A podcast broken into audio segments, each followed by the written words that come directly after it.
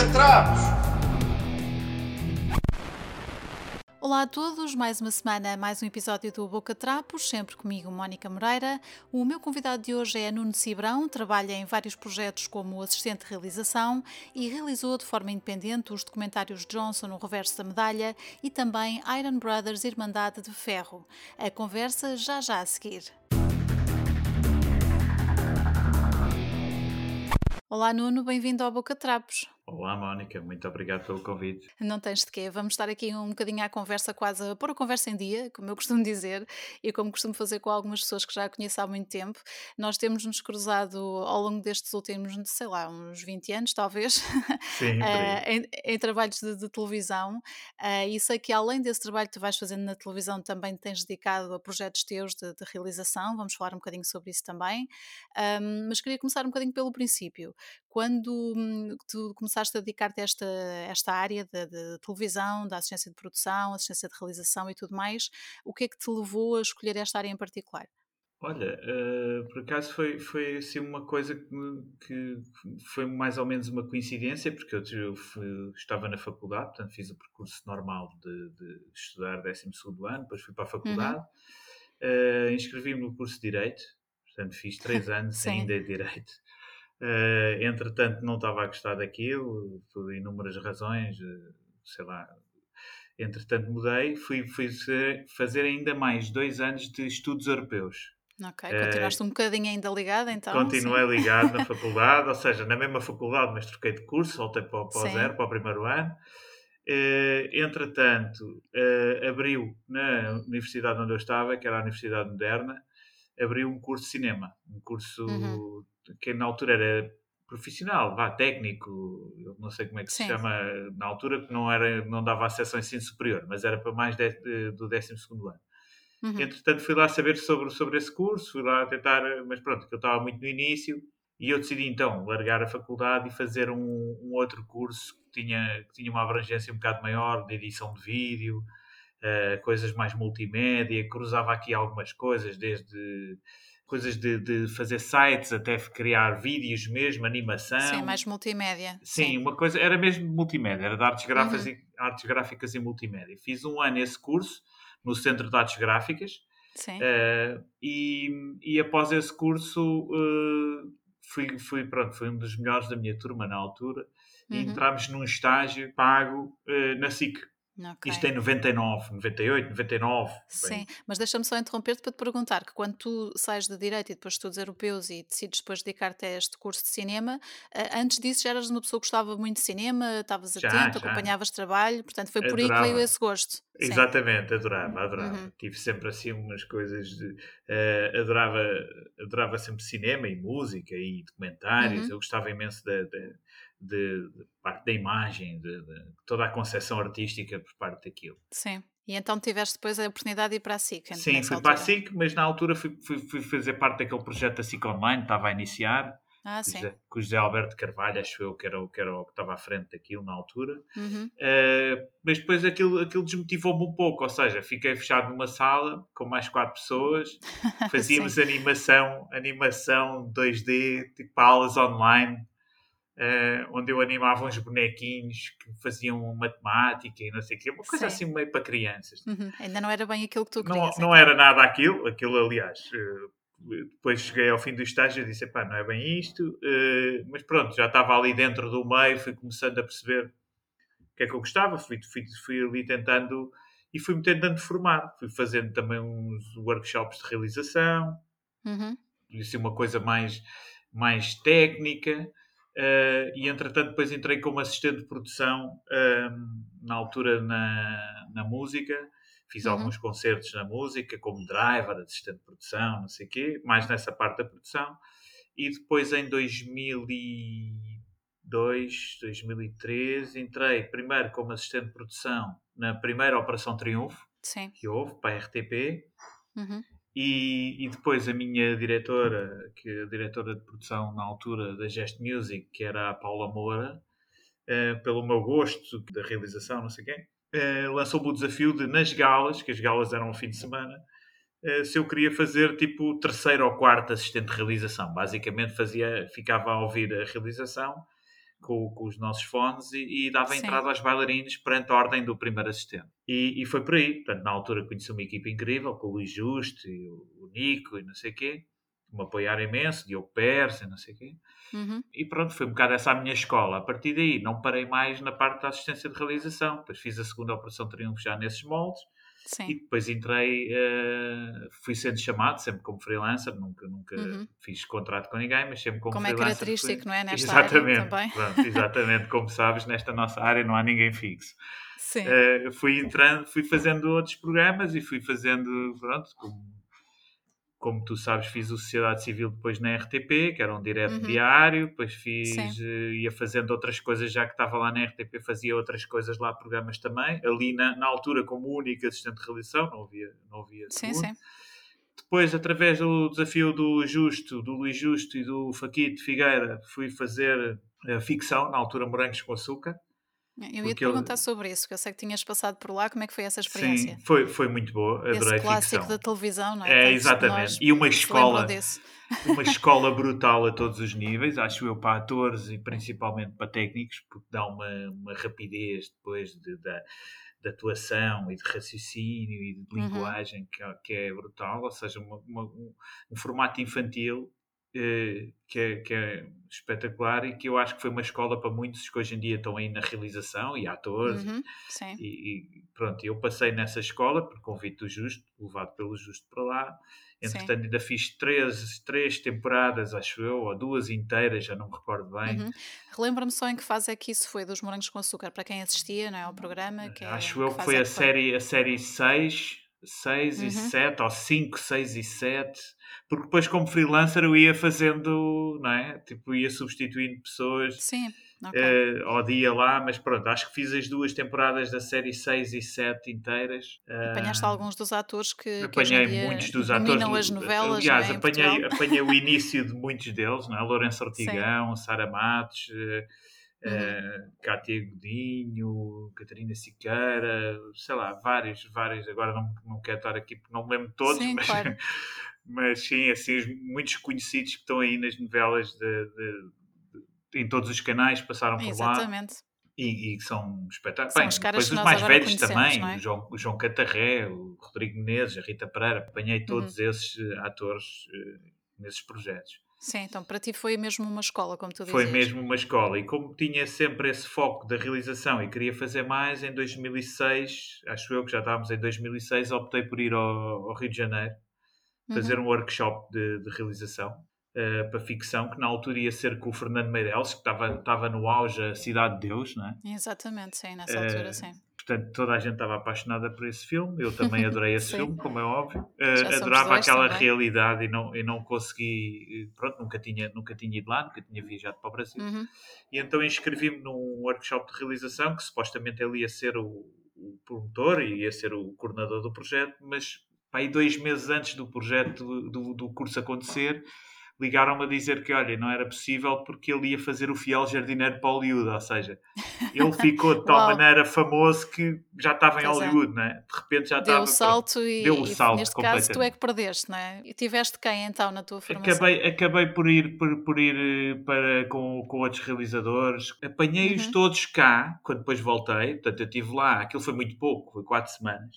Foi só Sim. uma coisa só de, de introdução, não é? Trabalhar Uhum. multicâmara. Pronto, aquela linguagem diferente. E depois estava ali, aproveitei para conhecer o Projac, não é? Fazer aquela visita Claro. guiada lá aos estúdios. Estar ali junto a alguns atores que depois já conhecia daqui. Estive lá com alguns, Ricardo Pereira, no Uhum. caso, e não sei o quê. Portanto, co- conseguimos estar Sim. ali eh, na altura, a beber um café e tal. E quando vim, depois integrei outra vez eh, na ficção, portanto fiz umas novelas, acho eu, Feitiço de Amor, isto para a TVI na altura. Sim, sim. Depois fiz os telefilmes da RTP também e a seguir entrei na produção do Equador, que foi das maiores produções feitas cá em Portugal. Uhum. Sim, na altura disso. como, como segundo assistente e que tinham como parceiros muitos daquelas pessoas com que foram meus professores no workshop lá. Sim, já tinhas essa ligação. sim. Exatamente. Gigi Soares, agora estou-me a lembrar, uma das realizadoras, que Uhum. muito sucesso lá no Brasil. Eh, Edgar Moura, portanto, uma figura eh, do quadro internacional da direção de fotografia, eh, tem Uhum. livros escritos, dá aulas, etc. Também já teve em Hollywood, já ganhou o prémio de melhor filme europeu na fotografia. Uh, portanto, uh, tive o privilégio de voltar a estar com eles aqui e de, de fazerem um grande projeto, na altura uhum. como segundo assistente, o primeiro assistente era o Carlos Barreto, na altura.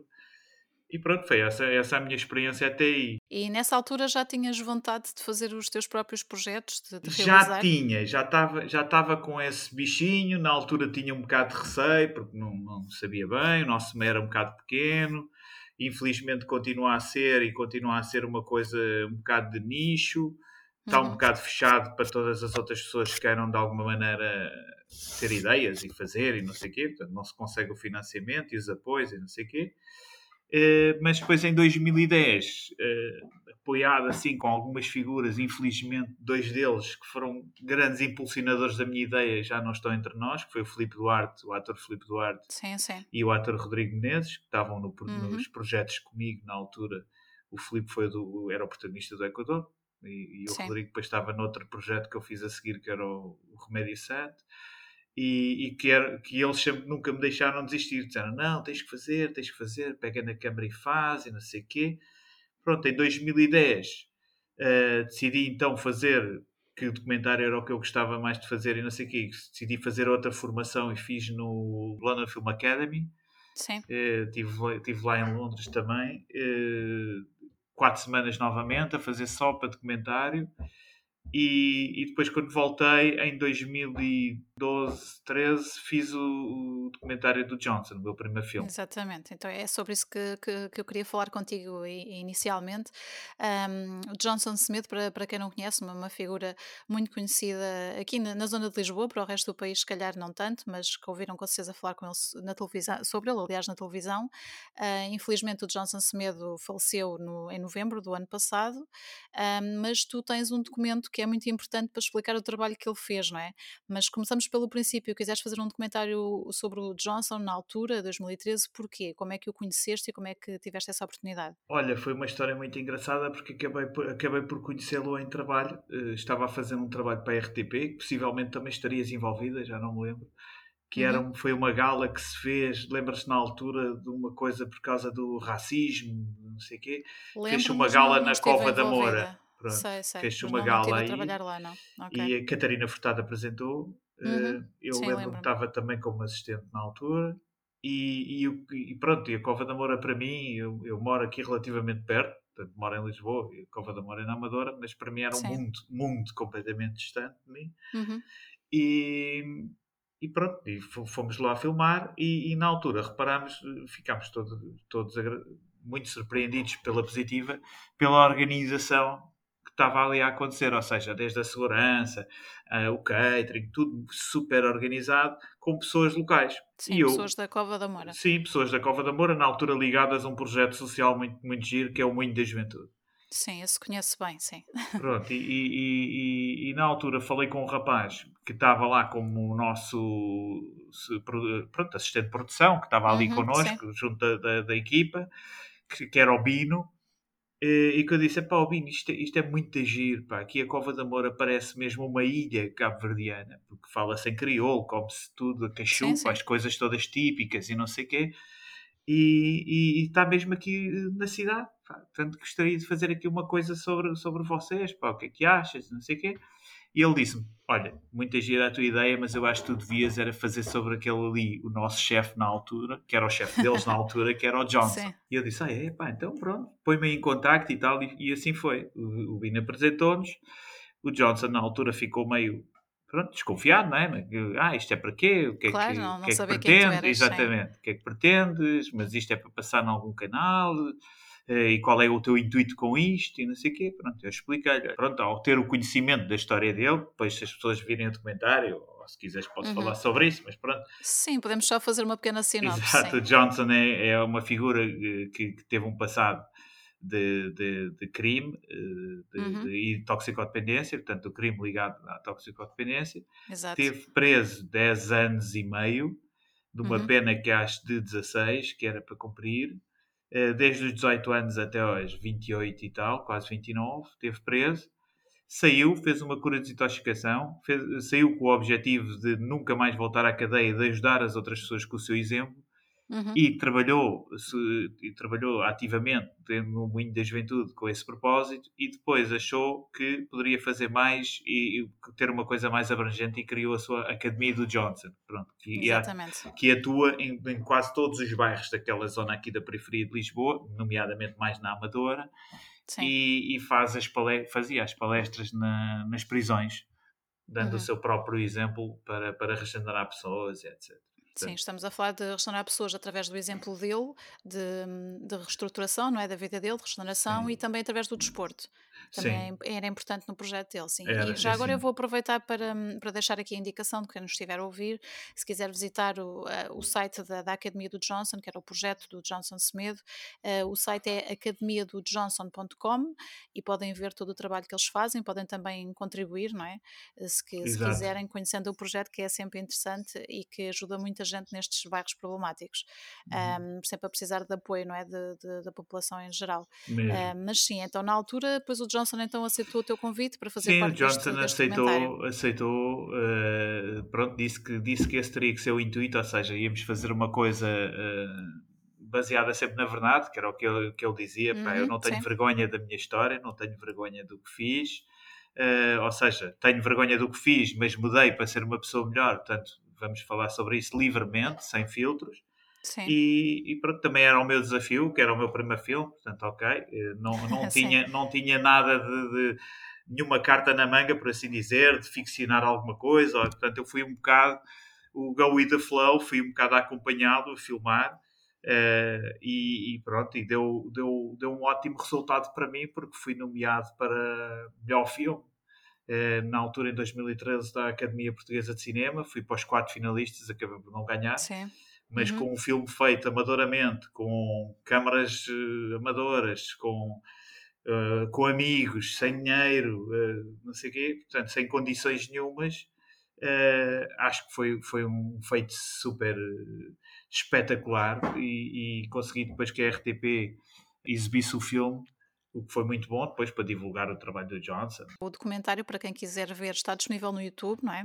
No, no teu canal. Sim, está também na Academia, na Academia também está, no, no site na da Academia, Academia também está, sim. Muito bem, então é só procurarem por um destes dois sítios. O documentário chama-se Johnson, o reverso da medalha, conta então a história do Johnson Semedo e do trabalho que ele fez e em termos do documentário, e porque entretanto também o vi, é, portanto tens uma estrutura simples, baseada em entrevistas com o próprio Johnson, a contar a sua história, Uh, estiveste com ele no bairro, não é? Visitaste Sim. a academia e foste também com ele numa dessas palestras motivacionais que ele fazia nas prisões. Um, como é que isso foi para ti? Estares lá naquele momento e presenciares essa partilha de experiência? Olha, foi espetacular porque eu também, pronto, felizmente nunca tinha dado numa prisão. Uhum. E, e, ele já tinha tentado várias vezes, porque ele, ele faz em várias, ou fazia em várias prisões, nomeadamente no Linhó e outras, só que nunca nos deixaram ir, são prisões de alta segurança. Sim, sim. E pronto, não, não, não, nunca nos deixaram ir. E ali fomos integrados num, num evento. Aquela prisão uhum. é a prisão escola de Leiria. Tem também esse, esse, essa particularidade que é para, jovens até aos 23 anos e que são pessoas que, que independentemente do crime, as, as pessoas que, que, que, que os juízes e as assistentes sociais que fazem o seu processo acham que eles podem, pronto, que aquilo foi um erro e que podem, podem ser regenerados e voltar à sociedade. Uhum. Portanto, eles têm imensas atividades uh, de, desta índole. Tem música, tem, tem espaço ao ar livre, tem. Portanto, são, são, é uma prisão um bocado diferenciada. E, e, nesse, nesse, nesse o Johnson costuma, o Johnson tinha estado lá preso Uhum. E, e, e, pronto, fazia parte de, da sua atividade ir lá dar as palestras e falar sobre o seu, o seu percurso e tentar com que os miúdos saíssem um bocado dessa vida. E foi um bocado envolvido nesse âmbito que ele, que ele me convidou e conseguiu falar com, pronto, com a direção da cadeia, etc. Claro, para, para que nós para exato, poder estar. E com os próprios reclusos, porque os próprios tiveram hum, que nos claro. dar autorização para, para aparecerem, não sei o quê. Uhum. Portanto, aquilo foi tudo envolvido no âmbito de uma, de uma coisa com as famílias dos próprios, Portanto, aquilo foi um evento, não é? As famílias dos próprios reclusos estavam lá e depois também assistiram todos à, à palestra do Johnson. Portanto, uhum. isso para mim foi uma experiência brutal a todos os níveis, super emocionante. Pronto, ele depois ali está a falar com o coração, não é? E está a contar Exato. a sua própria experiência. e, e vemos ali uma pessoa diferente, mas, mas uma, um, um, super ser humano que, que, que já é uma perda enorme para o, para o mundo que o Johnson não esteja entre nós, porque perde-se aqui uma força brutal e uhum. um exemplo a ser seguido por todos, neste caso. Exatamente, é uma coisa que fica quando vês o documentário, é perceberes o tipo de pessoa que ele era, uma pessoa que, ok, fez os seus erros, mas depois de, de ter cumprido a sua pena, meteu na cabeça que havia de querer mudar não só a sua vida como a vida de outros, dar este exemplo de força e de resiliência a jovens, especialmente, e lá estar a fazer este trabalho de ir lá à cadeia, falar com os miúdos, mostrar-lhes que pode ser diferente e que há formas de fazer diferente, não é? Mantendo sempre aquela força que ele tinha. Uh, ele era uma figura importantíssima, uh, não só na Cova da Moura, como tu disseste, mas também noutros bairros uh, de Lisboa. e lembro-me, na altura da notícia da, da, sua morte, que foi um dia bastante triste para toda a gente, um, o impacto que isso causou nos miúdos a pensarem em quem aqui ia estar a acompanhá-los, não é? Agora. Exato. No entanto, a associação continua, que é importante dizer, o trabalho dele continuará a ser feito e estes miúdos continuam a, a ter o, o acompanhamento não é? de, de que precisam, não só no apoio ao estudo, como também no desporto e tudo mais. Sim, sim. A academia continua. A, a Susana, a esposa de Johnson, está na academia. Os filhos de Johnson estão na academia. Está uma direção pelo, que, presidida pelo Carlos Simões, que foi uma pessoa que acompanhou o Johnson desde sempre, desde o início da juventude, portanto, desde sempre. É, é, o presidente do momento na academia. E a academia continua com todos os projetos uh, que tinha, uh, da música, da dança, do apoio ao estudo, do futebol, eh, portanto, e continua do apoio aos idosos, do, eh, do, apoio à reinserção social, ou seja, esse trabalho uhum. continua sempre a ser eh, seguido e, sempre, e pronto, quem, quem, quem puder ajudar, ver no site como, como o fazer Exato. E, e quem precisar de alguma coisa da academia também, é ver no site e contactá-las. Exatamente, academiadojohnson.com, já referi, e fica então novamente este, esta referência. Uh, Nuno, vamos passar aqui a um outro documentário que tu fizeste, e tu Sim. tens aqui a particularidade nestes teus documentários de lidar sempre com pessoas bastante carismáticas, com grandes histórias de vida. Uh, portanto, depois de teres feito o Johnson no Reverso da Medalha, foste dedicar-te a um outro documentário que é o Iron Brothers Irmandade de Ferro, onde tu contas a história de vida de dois irmãos, o Miguel e o Pedro, que, que são mais conhecidos não é, do público público em geral, que já foram bastante falados na televisão. Uh, um dos irmãos tem a paralisia cerebral e eles correm, uh, aliás, competem em competições da Ironman, não é?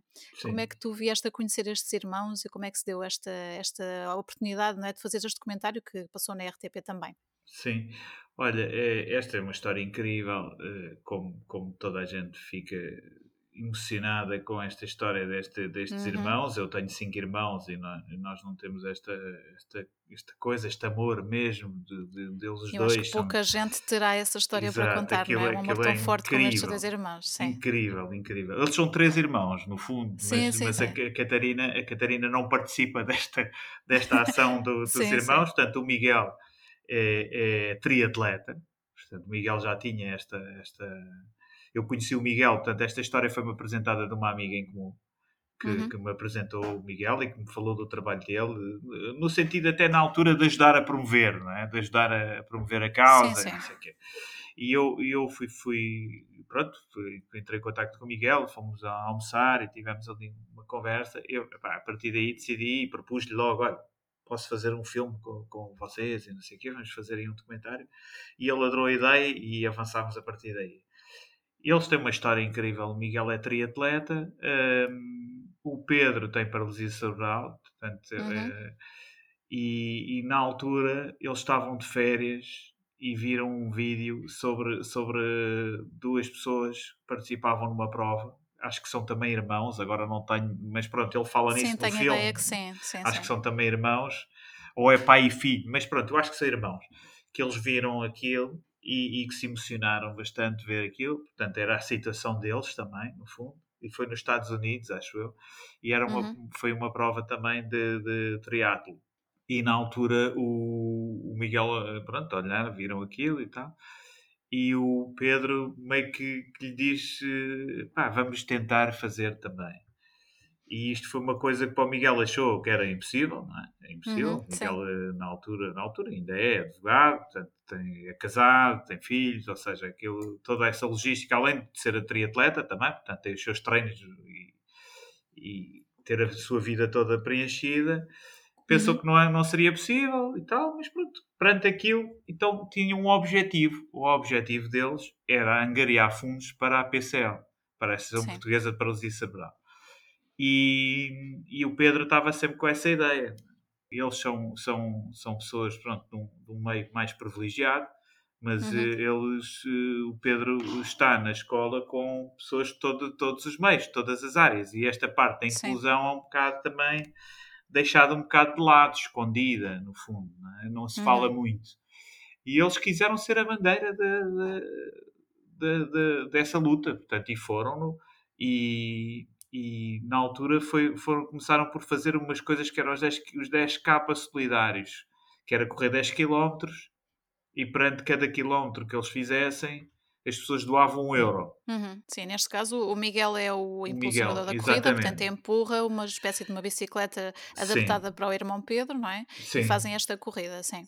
Ou seja, na corrida é isso, é uma cadeira de rodas adaptada. Na parte, portanto, no triatlo propriamente dito, na parte da natação é uma canoa, com o Miguel Sim. reboca a nadar. Uhum. E na parte da, da, bicicleta é uma bicicleta também adaptada, que tem uma, um género de uma cadeira social para o Pedro ir e Sim. que o Miguel transporta. Portanto, é uma força sobre-humana que o Miguel tem que fazer. Exatamente. Devem calcular que o irmão eh, não consegue ajudá-lo só na parte motivacional. Portanto, o Pedro vai sim, sempre sim. a puxar por ele. Também é importante, não é? Exatamente, sim. vai sempre a ser o seu apoio.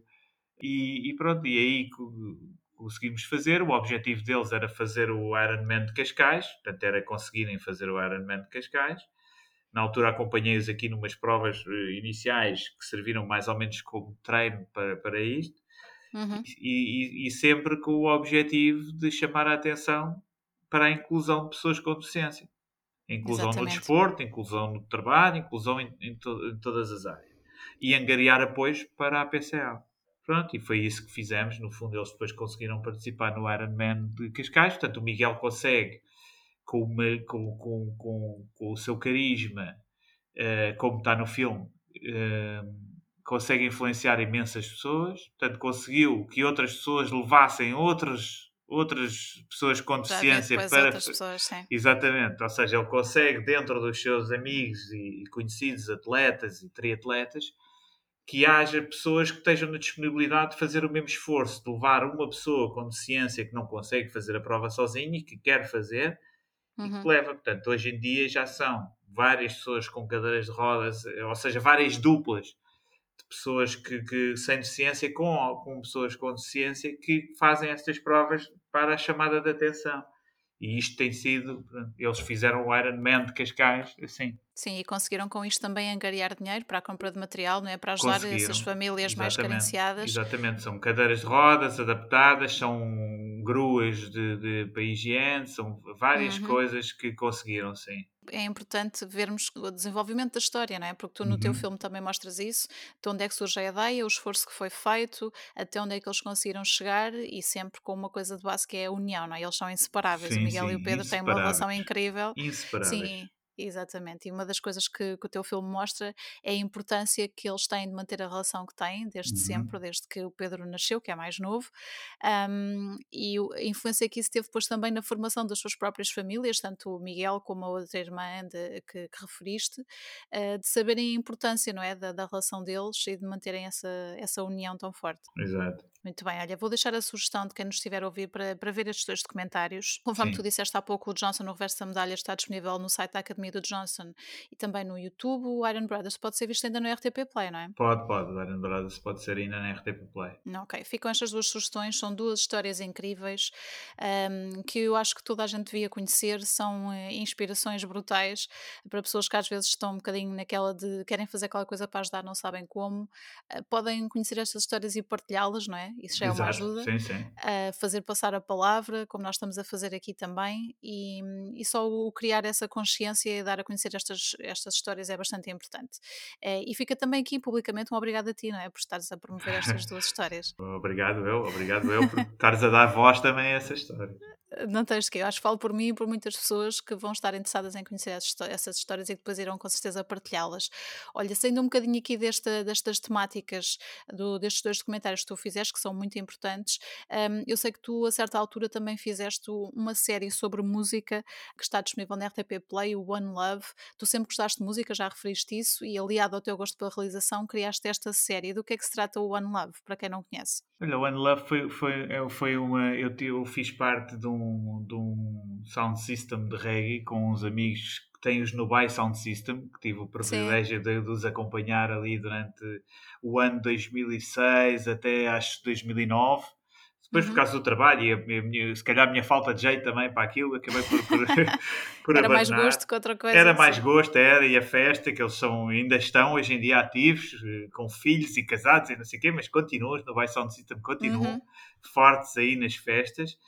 E pronto, eu, eu sei, eh, havia um, houve um convite da RTP para fazerem um projeto e, e eu preferia o estilo de música reggae e basicamente aquilo é, é é contar a história, mais ou menos, da cronologia da música reggae e um pouco do que se faz da música reggae em Portugal. Uhum. E portanto tens aqui cinco episódios onde vais contando um pouco essa Sim. história e vais apresentando vários projetos Sim. portugueses, é isso? Sim, exatamente. Cronologicamente começo com o, o Mercado Negro, portanto com o Messias. Sim. Sim. que fez parte da discussão de Lola, que para mim foram os primeiros artistas reggae em, em Portugal. Uhum. Uh, depois foi o, o, o, segundo episódio, tem o Freddy Locks, também outro artista, Uh, que já vem de, de, há muitos anos também da música reggae em Portugal, cantada em português. Uh, o terceiro episódio tem, tem dois sound systems de reggae também para mostrar a cultura, portanto, tem obviamente os Nubai Sound System e tem os Simply Rockers do Ernesto uhum.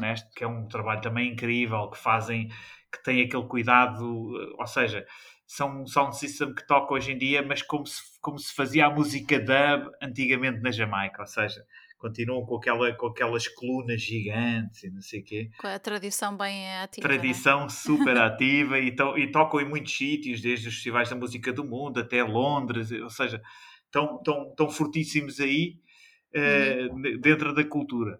No quarto episódio temos o para mim o maior nome da música reggae em Portugal, que é o Richie Campbell, eh, ou seja, que representa pronto, essa, exatamente, representa mais a, a, cultura mais mainstream e dentro da música reggae, ou seja, um, um miúdo branco aqui da linha de Cascais a cantar no patois jamaicano, não é? Que quem não o conheça parece mesmo que está a ouvir um jamaicano e pensa que é um jovem da Jamaica, sei lá. A quebrar aqueles preconceitos, é? Exatamente. E, e, e que tem um sucesso enorme e é, e é, e é um trabalho espetacular na altura. Eh, uhum. que, que, ele está a fazer, Portanto, toca, toca também no mundo inteiro, toca nos grandes palcos em Portugal, tem parcerias com músicos de reggae de renome internacional, portanto é, é ótimo. O último episódio são uma, uma segunda geração de músicos de reggae, portanto são, são os Super Squad, que são, que são o filho e sobrinho do, do, do Kalu do One Love Family. Uhum, Ou seja, é, eles tocavam One Love Family quando eram pequeninos, né? One Love Family era aquela família só da cultura reggae em Portugal, onde toda a família tocava na banda. Sim, lembro-me bem, sim. Exato, e, e, o, e o Marley, que é atualmente o Marley e o Zack, são os vocalistas do Super Squad, Portanto, uhum. são, são, são eh, a nova linha do reggae, portanto já é uma coisa que sai um bocado fora do reggae, já cruza ali com, com o dancehall, não é? Com um estilo mais de dança, uh, mas pronto, dentro da cultura reggae será, ou seja, o último episódio é o que mais atual se está a fazer dentro da música uhum. reggae em Portugal. Sim, claro. Ao longo desses cinco episódios tu fazes essa viagem. Sim, é um bocado é? uma viagem cronológica. Obviamente que muitos artistas ficaram de fora e que infelizmente não consegui falar com todos. E, e obviamente isto é uma escolha um bocado minha também. Portanto, uhum, sim eu sei que pode haver pessoas que vão achar que, olha, não falaste deste ou daquele. Pá, sim, infelizmente não consegui, mas foi, foi os que eu consegui e foi os que eu achei que na altura representavam melhor o que estava a fazer. Sim, e quem sabe um dia poderá haver uma segunda temporada. É? Claro, exatamente. Nunca se sabe. Ok, Nuno, olha, muito obrigada por teres partilhado connosco estes teus projetos. Um, como eu dizia há pouco, quem ainda quiser ver, ainda consegue ver o Johnson no reverso da medalha, os Iron Brothers Irmandade do Ferro e também aqui o One Love através do RTP Play. Um, não sei, tens algum outro projeto para este ano que, que, possas falar? Sei que vais ter uma, uma série de RTP a estrear em breve, Madrugada Suja. Sim, é, fiz parte da, isso, da Madrugada Suja na, na, altura como assistente de realização do Sebastião Salgado. É uma série pronto, atual, baseada no livro do Miguel Santo Tavares, uh, uhum. que espero que seja um sucesso, porque deu muito gosto de trabalhar e, Sim, claro. e, gostei imenso. E tenho outros projetos aí ligados à música, mas neste momento ainda não posso falar muito sobre isso, mas espero que, que, que sejam cumpridos e que sejam um sucesso também. Claro que sim, tens o ano todo pela frente, não é? Exato. E havendo mais novidades, voltamos a falar. Está tudo a correr bem, Nuno, e okay. vemos por aí. Muito obrigado, Mónica. Adeus. E é tudo por hoje. Um novo episódio na próxima segunda-feira, como habitual. Até lá, já sabem, podem ouvir todas as conversas numa das vossas plataformas preferidas de podcasts. Obrigada pela companhia, uma boa semana a todos e até ao próximo. Boca de Trapos. Boca de Trapos!